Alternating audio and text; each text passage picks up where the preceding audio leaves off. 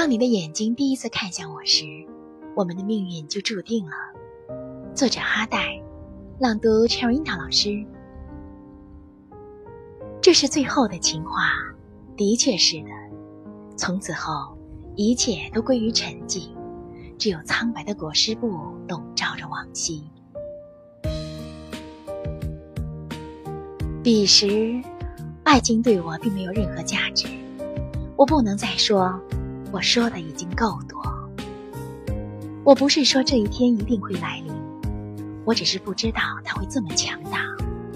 也或许我当时并不明白，当你的眼睛第一次看向我时，我们的命运就注定了。